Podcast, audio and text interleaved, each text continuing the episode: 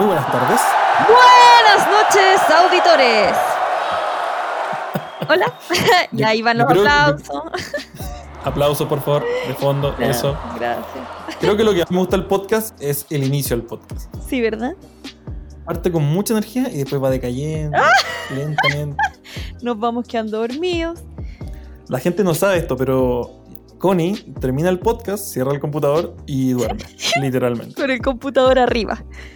Es tan emocionante el podcast que duerme después de escuchar el podcast. No, es que a mí esto es todo un desafío para mí, porque uno tiene que reconocerse y yo soy una persona matutina. En la mañana, todo. En la tarde voy decayendo hasta llegar a este punto en que ya me pongo a hablar weá. Entonces me pongo a hablar weá y podcast. Lo bueno es que aprovechamos esa, esa inestabilidad mental y salen los mejores tópicos de, de Connie. Exactamente, inestabilidad emocional, completa. Pero me gusta igual porque uno va como delirando y va. Igual se crean buenas ideas en estos momentos.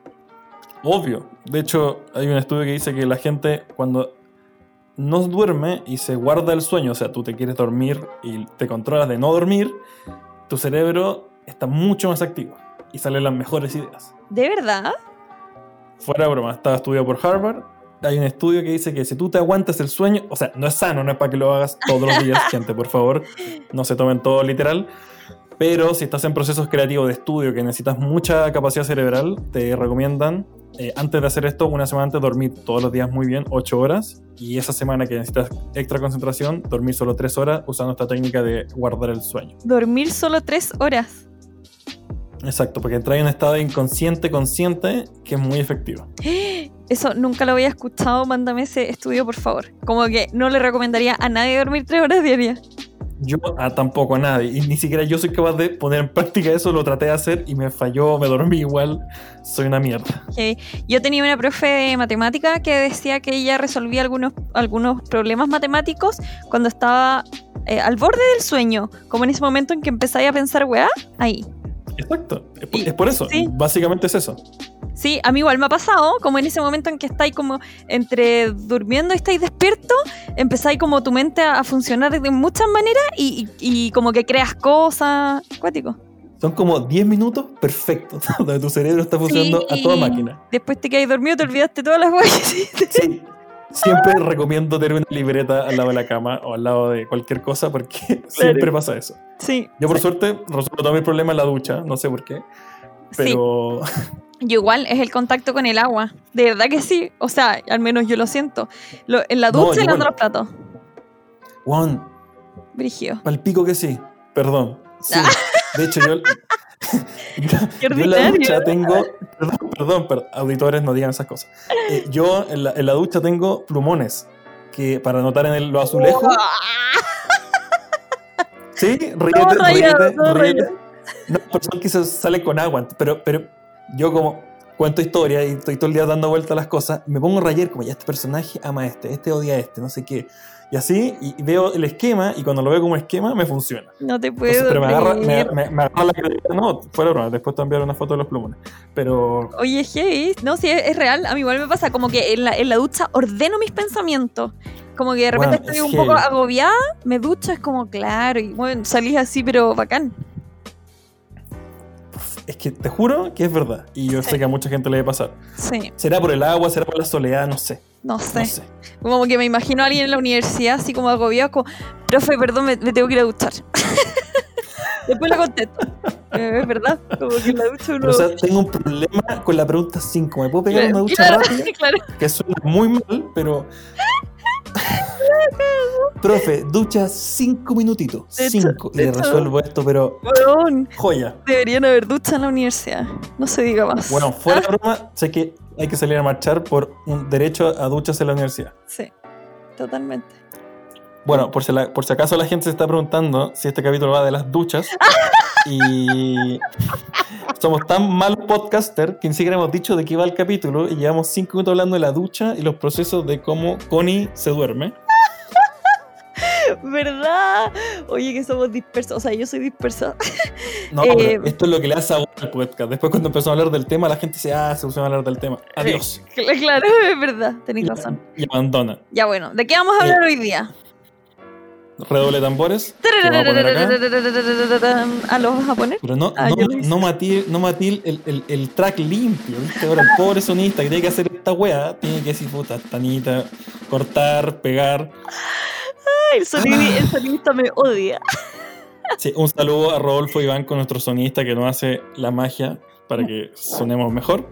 ¿Cómo Bueno. olvidarlo? ¿Cómo olvidarlo? Mm, Amigo, partner. En este, en este en este capítulo hablaremos sobre redoble, ¡Las víctimas! ¿Cómo lo hice? pero muy bien. Ojo, gente, para que no se altere y no salgan a protestar. No es víctimas criminales, sino sentirse víctima. El, el estado psicológico y mental de sentirse una víctima. Exactamente. ¿Ok, gente? es Por cuático favor, para porque. que no lo confundamos. De hecho, ayer, bueno, el otro día dijimos ya, vamos a hablar de las víctimas y todo. Obviamente íbamos a hacer el, el alcance de que se, hablamos de la actitud de víctima y no de las víctimas de delitos. y me metí a, a internet a buscar respecto de esto porque obviamente uno tiene que venir informado. ¿ah? Y, Muy bien, y se, muy y se bien. me ocurrió poner víctima. ¿Y qué me apareció? No, eh, fiscalía. Así que si sufriste algún delito, por favor. Y era como, claro, porque uno piensa que todo el mundo tiene lo que uno quiere saber en la cabeza.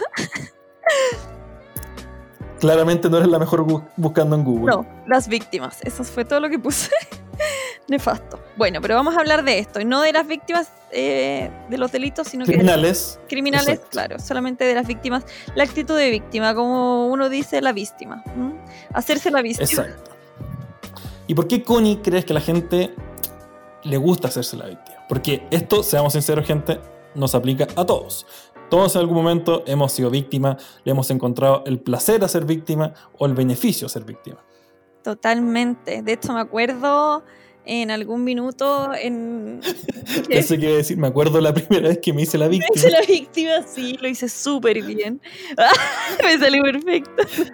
Conseguí todo. No, pero me acuerdo, no sé, cuando estaba en el colegio de repente, no, no sé, peleaba con alguien, con alguna amiga, y se ponía a llorar. Y yo como, no llorí porque todo el mundo me va a odiar. Entonces, y es, es cuático porque como que la raíz de todo esto, a mi criterio, es como cuando uno no sabe enfrentar un problema, no sabe cómo reaccionar, te pones este Amén. caparazón de víctima. De víctima para que las personas esto le, le genere algo de compasión y no intente atacarte como debería en, la hipótesis planteada. O sea, digamos que lo que hablábamos de los niños, que en el fondo cuando, no sé, están en el supermercado y quieren que les compren algo y se ponen a llorar y lloran y lloran y patalean y, y porque hacen eso porque quieren que les compren algo. Entonces, es esa actitud de víctima que los niños, al menos, a los que lo- los educaron de esa manera, eh, empezaron a, a ver que podían conseguir cosas y beneficios eh, por hacerse la víctima. Y esas cosas las acarrean después en el futuro. Entonces tienen siempre una excusa para no lograr hacer nada. Siempre va a haber algo, siempre va a haber algo. No, es que, que lo que hablábamos el otro día, no, es que, ah, eh, se me cortó el internet, no pude estudiar. No, es que me faltó papel para terminar este trabajo. No, es que no voy a salir a hacer ejercicio porque hace un poquito frío. No, es que siempre va a haber algo, siempre va a haber algo de verdad que nos va a impedir hacer lo que queramos hacer en la vida. Totalmente. Hay siempre. una frase que dice, el que no sabe bailar le echa la culpa al piso. Puta, qué linda frase. Yo te voy a decir otra, a ver si le gano. A ver. Dice, el primer paso de no tener argumentos es el primer paso a ser víctima. Brigio. Es muy, es muy real. Es como, es que no tengo tiempo, es que no tengo esto, es que no, es que lo haría, pero es que... ¡ay! Y, y yo creo que todos hemos estado en, en una situación así. Todos. Obvio, y siempre queremos que alguien venga a salvar. Siempre es mucho más cómodo de decir, esto ya es general, pero es como, si yo tuviera más plata, si el gobierno me ayudara, si mi hermana no fuera así, si mi papá me hubiera criado mejor, siempre va a haber algo. Y esto da lo mismo el estrato social, porque hay gente, yo siempre he dicho, hay gente millonaria en este país por montón. Y ponte a pensar cuántas cosas han hecho esa gente millonaria con todos los recursos que tiene. Nada. Mm, O el 0,01% hace algo de verdad con ese, con el capital y los privilegios que tienen mm. nada. ¿Cachai?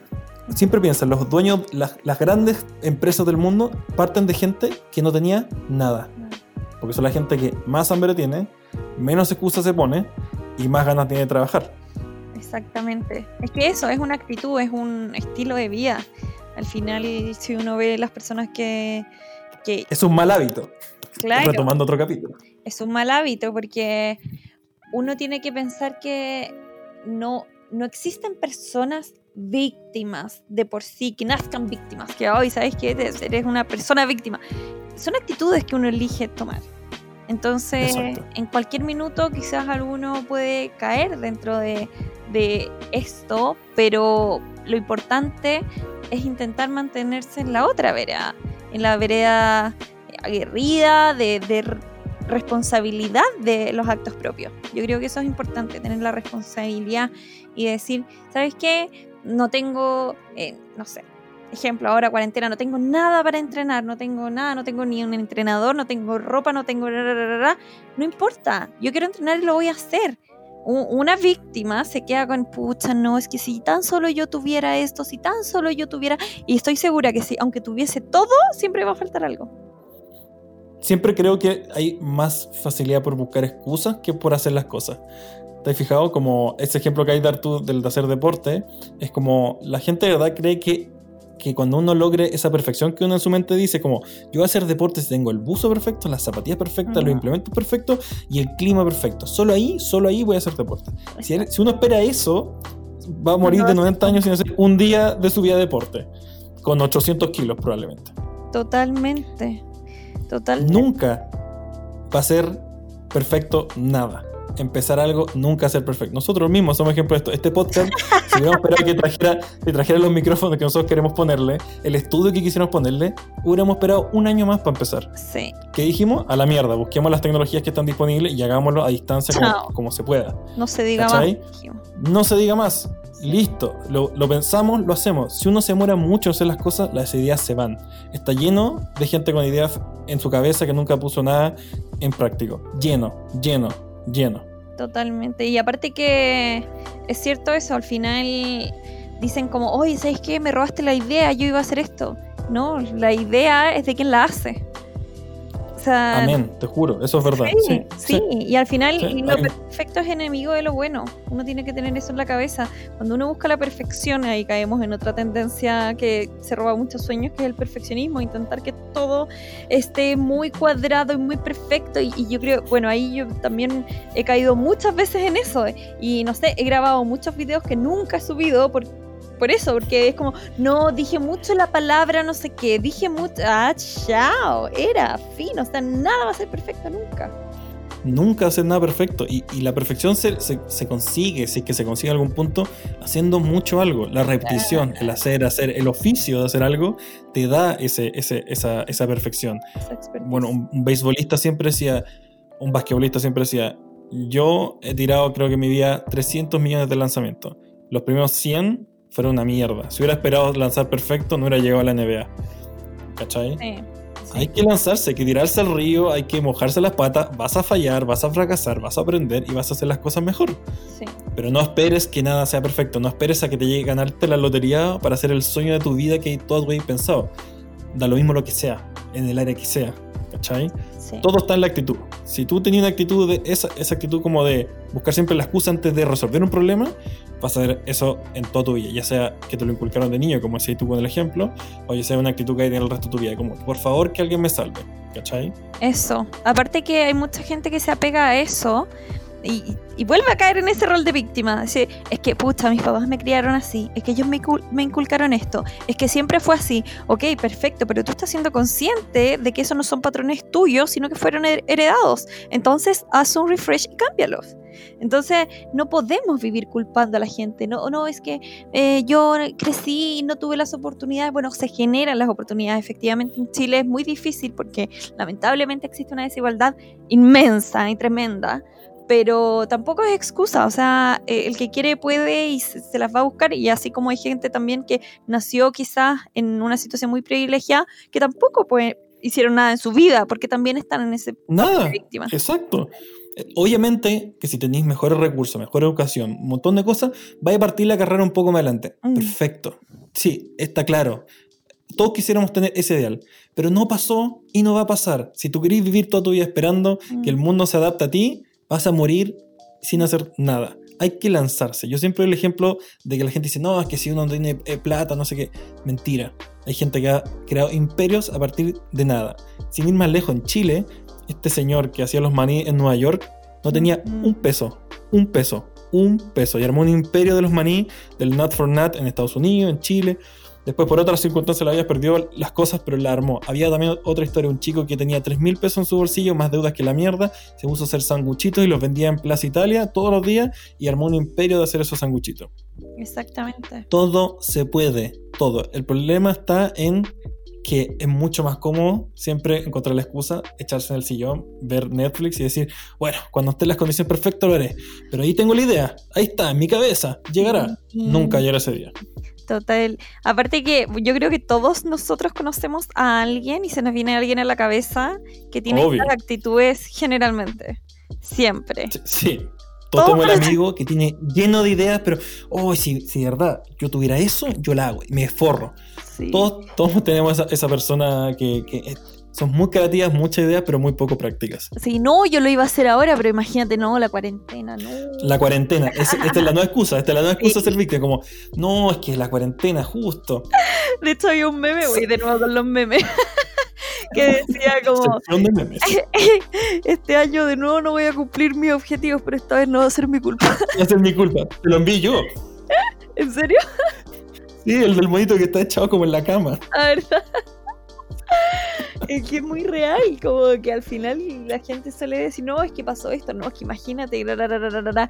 y yo creo que también esta debe ser la excusa perfecta, Sí, perfecta. perfecta, como que, y, y tenés que agarrar este momento de inflexión para realmente empezar a trabajar, bueno, nosotros lo hemos visto porque yo también estoy comenzando un proyecto que lo tenía hace tiempo y que también no, es que es que yo, pero ¿cómo voy a hacer esto si yo no soy así? No, pero es que y es como loco, agarra una cuestión y escríbelo y empieza y fin. o sea, nada es tan difícil como lo que nunca se empieza. Exacto, exacto, exacto, exacto. De hecho, eh, el, hay- hay una- yo me dedico a escribir guiones y hay una frase entre guionistas que dice, el mejor guion es el que llega ahí al final. Mm, Fin. sí. Hay que sentarse, llegar hasta el final y de ahí uno empieza a arreglar cosas. Pero llega hasta el final. Sí. Si no llega al final, no se puede mostrar a nadie, no se puede hacer la película, no se puede mejorar, no es nada. Hasta que no llegáis y pongáis las letras fin, no es nada. Es un intento más de algo. Exactamente. Y yo esto aplica para los libros, esto aplica para la gente que hace un negocio, hasta que no tengáis local, hasta que no tengáis, hasta que no hagáis la primera venta, es idea, es aire. Sí. Heavy, es imp- importante saber eso, o sea, entenderlo y, y ser consciente de eso. Porque muchas personas como, no, si yo tengo muchas ideas, muchas, y Sí. y, so what? Y, sí, bacán, es bacán. El señor que, el, mi vecino tiene buena idea, el que anda de Uber, Uber también tiene buena idea. Todos tenemos buena idea. Todos, todos tenemos buena idea. La diferencia entre los que lo logran y los que no son los que dejan, transforman lo que tú dijiste, no me acuerdo si en este capítulo o en otro, los que transforman la excusa en solución de problemas. Sí, ¿Cachai? sí, En vez de ver una excusa, veo un problema que tengo que resolver. sí. Y si resuelvo eso, estoy más cerca de mi meta. Exactamente. Uno tiene que hacerse consciente. Hay que reconocerse. Ocupemos este tiempo que uno está en la casa, que uno está más tranquilo, con más tiempo para pensar, para realmente reconocerse y decir, ¿sabes qué? Quiero empezar a hacer tal cosa y reconocer patrones que vienen inculcados, que no son suyos, que igual lo he hablado en otros capítulos, y saber que por qué yo pienso de esta manera si en realidad mi personalidad no es así. Entonces, empezar a cambiar y dejar el tema del yo soy así, yo soy así, porque encuentro que esa es la peor excusa que alguien puede tener. O sea, en una discusión, cuando alguien te dice, es que yo soy así. No, la Esa neuroplasticidad. respuesta, cabro chico. Exactamente, la neuroplasticidad afirma que, que uno puede cambiar sus pensamientos y uno puede cambiar su forma de ser. O sea, la excusa de yo soy así no, no va. Yo te quería hacer una pregunta. ¿Por qué tú crees que la gente le cuesta tanto salir de la víctima? ¿Le cuesta tanto empezar algo? ¿Es por miedo a fracasar? Siempre tengo la duda. Como yo soy una persona muy que piensa y hace las cosas, como que me. y fracaso mucho, fracaso mucho. ¿Es por eso el miedo a fracasar? ¿El miedo a que te digan, oye, mira, fallaste? ¿Es por eso? ¿Por eso la gente busca tanta excusa para hacer cualquier cosa que quieran en la vida? Yo creo que sí, porque mm, si uno lo ve en esta sociedad, sobre todo en Chile, la gente está muy pendiente de lo que está haciendo el lado y son muy chaqueteros en el sentido de estar todo el rato pensando si es que la otra persona va a fallar y, está ahí pendiente y te juzgan. Pienso que esta sociedad está muy proclive a juzgar, por eso siempre dicen, ve el, el patio, ¿cómo es? El pasto, el verde, el El vecino. pasto del... Vamos a empezar de nuevo con los, los refranes mal dichos. Lo vamos a sumar al elefante en la habitación. Ahora el pasto del vecino, que es bueno, porque Está largo el pasto, siempre. What? no, siempre el pasto del vecino es más verde, Connie. Ah, ya, eso. Bueno, como que uno No es que está largo. El pasto vecino está largo, me voy a acercar a cortarle el pasto. Y ese es el, a eso iba, a emprender un negocio a partir del pasto del vecino. Y por eso, cabrón, ustedes tienen que emprender. Ah, a veces que Por eso, tiene tienen que emprender. largo. Ah, Cabros, para el agua, miren de al lado, vean si tiene el pasto largo. ¿Y ¿Cómo tergiversar un refrán? Pero ¿cachai, Connie? Cómo lo profundo que íbamos y cómo arruinaste Sí, todo y ahora sí. la gente va a abandonar este podcast. sí, en este momento la gente se va a ir. No, esta gente, en este momento la gente va a ir a mirar el pasto del vecino. Ah, claro, "Oh, está está largo". ah, vecina, vecina, se lo corto. wea. lucas. Iba súper bien, iba bien, ahí. Iba súper bien. Ya, pero Ya, vamos, retome, vamos. retome. Entonces, Ya. parte con la metáfora bien dicha. No, eh, pues aquí lo voy a dejar de lado un poco. Voy a ir al- Ok. al, punto que yo pienso que la gente es tan insegura, porque finalmente el, el tema de victimismo va de la mano también con inseguridad, eh, es tan insegura porque existen personas que te juzgan y desde pequeños estamos siendo juzgados y estamos siendo evaluados por alguien. Por eso la gente no quiere, tiene miedo a, a equivocarse, porque saben que si te equivocas, alguien te va a retar o, o te vas a sacar una mala nota y va a llegar a tu... O sea, uno vive con miedo. Entonces te inculcan esa cultura del miedo. Entonces no te dicen lo mismo que hablábamos la otra vez cuando de los niños. No es como, hijo, ¿por qué si tú eres tan inteligente, por qué te sacaste una mala nota? Es como, ¡ay, el cabro tonto! Entonces, desde esa perspectiva, obviamente un niño va a crecer inseguro y el día de mañana va a temer hacer algo porque tiene miedo a fracasar y que lo vuelvan a juzgar. Entonces, yo pienso que es muy importante hoy en día que estamos conscientes de esto, poder apoyar a la gente que uno sabe que está haciendo un esfuerzo por transgredir estos muros. Entonces, yo veo, por ejemplo, mucha gente hoy en día que está emprendiendo o que está mostrando sus dones y sus talentos a través de las redes sociales o a través de cualquier medio, y me encanta aplaudirla, me encanta elevarla, porque digo, oye, yo sé que él está haciendo un esfuerzo gigantesco en mostrar esto. Muy difícil, muy difícil. Exacto. Creo que tú, creo que tú siempre decís como, si tenías un amigo que está emprendiendo algo, ayúdalo, cómpraselo, muéstralo, como, como ensálzalo, porque es difícil emprender, es difícil salir de la zona de confort, es difícil reinventarse, y si no empezamos nosotros a apoyar a más gente, esto va a ser un, hoyo negro. Y como creo que la otra vez te dije, somos uno de los pocos países donde emprender significa como, ah, lo echaron del trabajo. Ah, Mientras que en Sí. Estados Unidos, emprender significa, ah, este chico quiere ser su propio jefe. exacto. Es heavy porque hoy, hoy en día pasa mucho eso en cuarentena. eh, que te llegan mensajes así de, no sé, a mí me pasa porque conozco muchas personas que trabajan en el área de la producción de eventos y cuentos y está todo Ah, uy, son los que más afectados. Sí, po. Entonces están emprendiendo. Entonces, oye, vendo salmón, vendo mantequilla casera, vendo qué sé yo. Y, y claro, en el fondo la gente lo que ve ahí es como chucha que está cagado.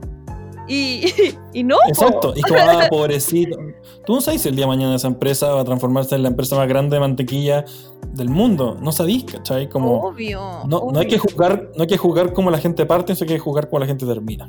Sí, y aparte que yo encuentro que no hay nada más lindo y no hay nada más valiente que tomar una decisión así. Entonces, yo creo que eso es lo que hay que cambiar, la mentalidad de cada uno, uno hacer el trabajo interno, porque finalmente también todos esperamos que el de eh, al lado cambie, que los demás cambien, que, la- que la- lo mismo que te, te decía yo el otro día, que, que el país cambie, que la sociedad cambie, pero si es que cada uno hace el trabajo interno de modificar estos patrones, los cambios externos van a ser inevitables. Exacto. Si todos cambiamos, la sociedad cambia. Exacto. parte uno, siempre el, el, cambio tiene que partir por uno mismo. Que es lo que me pasa ahora mucho, que también veo mucha gente como alegando sobre, ah, es que esto no se hizo. Todo el mundo es muy fácil de alegar lo que no hace el otro, pero ni siquiera uno lo hace. Sí, es verdad. Sabéis que la otra vez estaba viendo a mi astral, que me encanta. eh, que habla así también de astrología y cosas, pero ella como que también analiza un poco el comportamiento humano y dice que el miedo tiene muchas facetas, o sea, hay muchas cosas que uno hace que el trasfondo es miedo y uno no lo sabe. De repente, miedo, la flojera es miedo, el, el, procrastinar es miedo, el ¿cachai? Que en el fondo, en el fondo, en el fondo, si vas a la raíz, es miedo y que tú lo llamas, o no, es que estoy muy ocupado, no, es que esto, no, es que esto otro, lo mismo de las excusas, las excusas, las excusas. Si uno va hacia adentro, ¿sabes que me da miedo? No puedo hacerlo. Eso es lo que hay que romper. Entonces hay dos factores, uno el miedo y el otro el qué dirán, que son las mayores piedras de tope. Y siento que las dos cosas están en algo que también tú dijiste, que es eh, fortalecerse uno mismo. Como si uno de verdad está muy, tiene, tiene esa auto, como uno se auto ve y, se encuentra las fortalezas, uno se va a hacer mucho más fuerte ante el qué dirán. Y pierde el miedo también de hacer las cosas. Exacto. la otra vez fui, creo que lo comenté la otra vez, a un seminario de negocios en los que hablaban respecto de cómo emprender tu, tu negocio, qué sé yo. Y decían, como, generalmente te dicen que tu producto es como tu hijo. Entonces tú vas a vender a los distintos lugares como si estuviese vendiendo a tu hijo. O sea, no vendiendo a tu hijo, porque es un poco feo. ya, ya comentamos los problemas que me trajo decir eso mismo en la universidad, así que. Ya bueno, Señora, señora, le traigo un niño precioso. Lindo. Ojito, no viene fallado. Te sabe hablar, leer, caminar. Se porta bien. Se porta bien, no llora. Ya se, la y se lava la ropa solo. No, nunca puedo decir algo bien. Que no podéis decir ninguna frase, ningún refrán bien. Por favor, por favor. Recuerda la pauta. Recuerda la pinche pauta. aquí voy, aquí voy, perdón, perdón, me fui. Ya, bueno, entonces eh, dicen que tú para vender tu producto, tú tienes que pensar que es tu hijo y que, claro, enamorarte de él como si fuera tu hijo y así tú puedes transmitir esa energía a tus posibles compradores. Pero lo que decía esta persona era que uno no le ve defectos a sus propios hijos.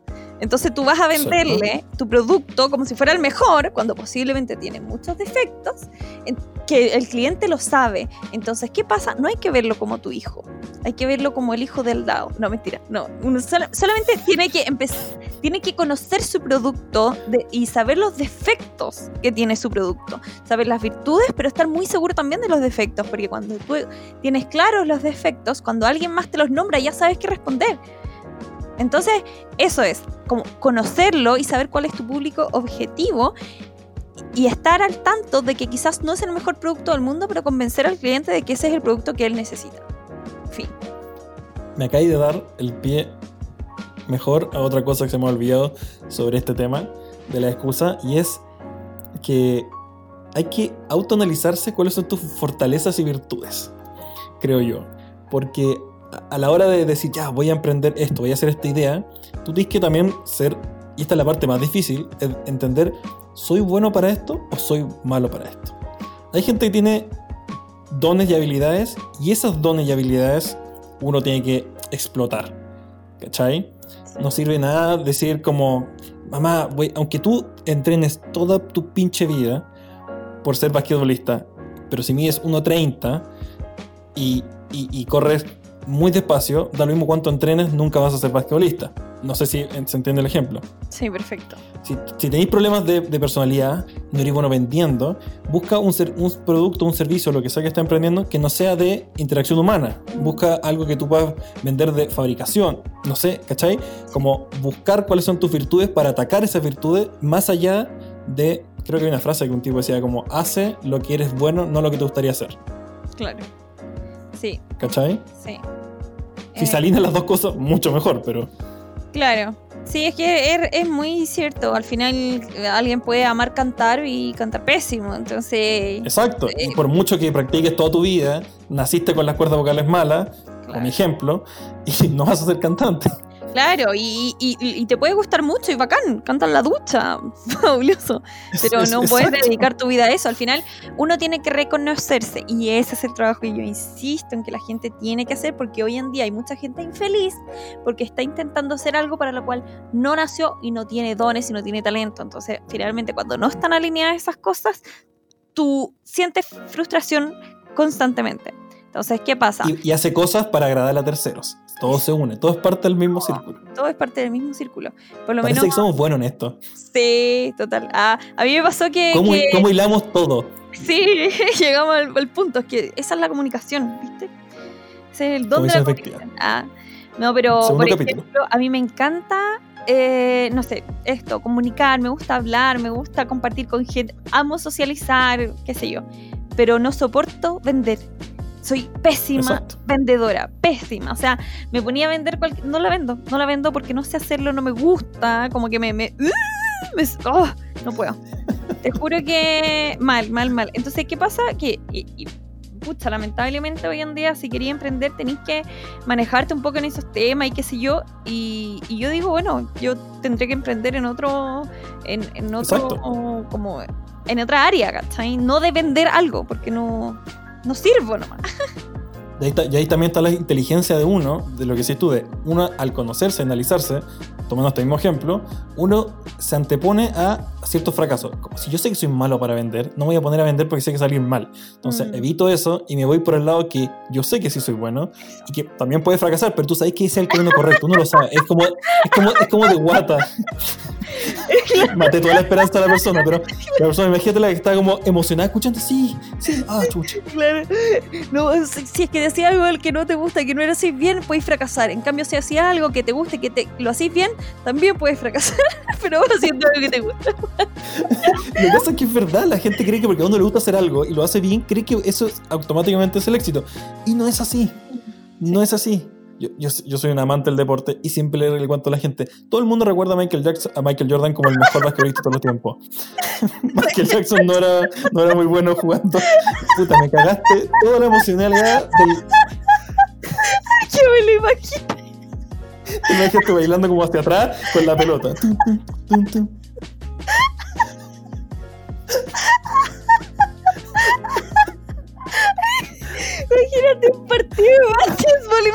Y el buen corriendo para atrás. corriendo para el suaro. ¡Para el otro lado! ¡Para el otro lado! Devuélvete. Y el buen se devuelve dándose vuelta, ni siquiera caminando. Ay, ya. Ah, ya, Michael, Jordan. Zen, Zen. Continúa, sí. Eh, bueno, la gente siempre recuerda más que Jordan Eh, como el mejor basquetbolista de todos los tiempos, Sí. pero a todo el mundo se le olvida que pasaron 7 años donde no ganó nada. Perdió todos los campeonatos que jugó. 7 años donde el tipo no vio ningún triunfo. 7 años. ¿Tú estás dispuesto a sacrificarte 7 años para lograr la grandeza? Si es sí la respuesta, este es tu camino. ¿Cachai? La gente a a veces espera como la gratificación inmediata. Es como, ah, es como, ah, escribí un, eh, un libro, y empecé una empresa y, y termina el año y no soy millonario. Mm. No, Es que eso, ¿cachai? lamentablemente, lo único que hace ruido y que brilla es cuando la gente tiene éxito. Entonces, para, para el público general que no sabe el camino recorrido, dice, ay, fue fácil, ay, está ahí Sí, porque tiene fácil, privilegio, está ahí porque Tiene plata. claro, él puede y yo no. Pero uno tiene que saber, o sea, conocer, gracias a Dios las redes sociales eh, están mostrando un poco eso, que es transparentar que el camino ha sido difícil y que nadie se levanta siendo exitoso. Entonces, Nadie. me gusta eso porque ese es otro de los papeles de víctima, porque las víctimas suelen mirar a las personas que triunfan y sentir que ellos nunca van a poder hacer eso. ¿Por qué? Porque esta otra persona eh, es así porque tuvo una situación privilegiada o lo ayudaron o qué sé yo. Es que estáis tocando todos los puntos que toca este libro que estoy leyendo, que se llama El Camino al Éxito, donde cuenta la historia de toda la gente que tiene éxito en diferentes áreas de la vida. Y básicamente te dicen eso, es como nadie que llega al nivel que llega de éxito llega por solo talento o solo nacer con un don. Todos le pusieron muchas horas en eso. Millones de horas que están dispuestos a sacrificar. Sacrificar fiestas, sacrificar familia, sacrificar lo que sea. Desde, desde, Jeff Bezos de Amazon, que no tenía un peso cuando abrió la primera librería virtual, que todos le decían que estaba loco, hasta los creadores de Uber, que hicieron cuatro compañías antes que fracasaron, ¿cachai? Eso. Los de Twitter, los de eBay, Messi, todo dice, ah, Messi, talentoso. Messi, de los 10 años, que dejó, abandonó su familia para irse a España a probar suerte, a vivir en un cuchitril hasta, hasta que cumplió 22 años, cuando recién logró ser el, el futbolista que hoy en día. De los 10 a los 22 años, fueron solo entrenar sin familia, sacrificio, sacrificio, sacrificio. Si la gente está dispuesta a hacer sacrificio, mejor sigue tu vida como está. Exacto. Porque el camino a emprender o el camino de la gente que, que, quiere cambiar las cosas o el status quo es difícil. Y, y, uno, como decís tú, ve las luces, ve cuando llegan, llegan al éxito, pero nadie se preocupa todo el camino que hay detrás, de nada. Sí. Y es que basta con ver, no sé, por ejemplo, a los cantantes. Si tú revisas y todos los álbumes y todas las canciones que ha escrito cada cantante, son 500 mil más de las que tú conoces. Entonces tienes que ver que de un éxito tiene 10 canciones atrás que no fueron exitosas. Pero si ese de esas 10 tiene mil que escribió que ni siquiera llegaron al, al álbum, no sé, grabadas. Exacto, entonces uno tiene que pensar en eso, que, que, que, si ese cantante a la canción séptima hubiese dicho, ya, chao, esto no es lo mío, nunca hubiese sido exitoso. Exacto. Creo que a ti también te dije este ejemplo que es muy cliché, pero Tomás Alva Edison, el que nos creó la luz eléctrica, logró la polleta en el, en el experimento número 1001. 1001. Yo no sé por qué casi dos años. porque me encanta, eh, me encanta hacer estos datos fake de, de cómo la gente logra ciertas cosas. Y, y, porque me importa más el camino a llegar a hacer las cosas que las cosas en sí que hicieron. Siempre para mí es mucho más interesante el camino que, que, el, que la meta. Porque el camino te muestra el carácter de la persona. ¿cachai? El no rendirse, el, el, tener la visión de que como, tengo que ser capaz de condensar en esta ampolleta de vidrio la luz eléctrica, el poder de la luz. ¿Cómo lo hago? ¿Cómo esa imagen en 1700, un tipo, 1800, un tipo logra hacer eso? Y todo lo que le costó, cuántos filamentos probó, cuántas, ¿me entendís? Como ese camino el que me interesa, más allá de la ampolleta, que es lo que logró. Pues el tipo se rendido a las 10 o a las 100, tú no dices 100, 100, suficientes experimentos para fallar. No, siguió, siguió, siguió. Y si no fuera por eso, por esa tenacidad, no tendríamos luz en la casa. Claro. Muchas gracias a, al señor. Muchas gracias. Muchas gracias. Connie te manda saludos claro. más allá. No, pero. No, que... ¿Ah? Muchas gracias, querido. Qué, qué lindo. gracias, te, te queremos. ¿ah? Qué considerado, qué considerado. Pero a ver, es que prendo la luz, pienso en ti. Sí. Gracias por ese último intento. No, pero es verdad, yo encuentro que, aparte que yo creo que todas las personas que están buscando un nuevo camino, emprender, lo mismo que hablábamos la otra vez de las inspiraciones que puedan tener las personas, de eh, algunos logros que hayan tenido otras, buscar su historia, buscar cómo lo hicieron, cómo lo lograron, cuántas veces cayeron, cuántas veces se pararon, y así uno puede decir, ¿sabes qué? No voy en el camino correcto porque lo estoy intentando. Y... y, siempre rétate, como si él pudo, ¿por qué yo no? Mm. ¿Cachai? Que una, una, cosa que a mí me enseñan de chicos, como, ¿por qué él lo logró y tú no? Él es mejor que. No, ¿cachai? Como busca los desafíos, busca. Yo ahí también tengo mi, mi criterio de decir, como, tal vez no toda la gente tiene esa mentalidad, y yo no sé si, ahí, ahí te pregunto a ti, si es bueno que la gente logre esa mentalidad o, si, o, o, o no, o si no la tiene, que adopte otros, otras cosas. Es que yo pienso que, en primer lugar, hay que tener en consideración que ninguna persona es igual a otra. Eh, cada quien tiene sus propios proyectos, sus propios objetivos. Entonces, finalmente, quizás para ti, eh, tu principal objetivo es, no sé, ser el guionista más reconocido de eh, América. De Providencia. De, de, claro. De, oye, se está escuchando mi, mi, mi celular. Que se suena? escucha perfecto. Ah, no. No, no, o sea, se escucha, tú te escuchas perfecto. Ah, ya. No. Ah, perfecto. Que me estaban hablando por WhatsApp, imagínate. Ah, no, ya bueno. Ter terrible. Eh, claro, tú tienes ese, ese objetivo, ¿cachai? Y, y, maravilloso, encuentro que tienes que trabajar, tienes que tener esa mentalidad, pucha, si es que no lo hago yo, alguien más lo va a hacer, etc. Eh, pero como te digo, cada persona tiene su propio mundo, su propio universo. Como una vez una amiga también me abrió los ojos en ese sentido porque fue madre joven. De, ¿Qué tan joven? Joven 14, no mentira. Ah.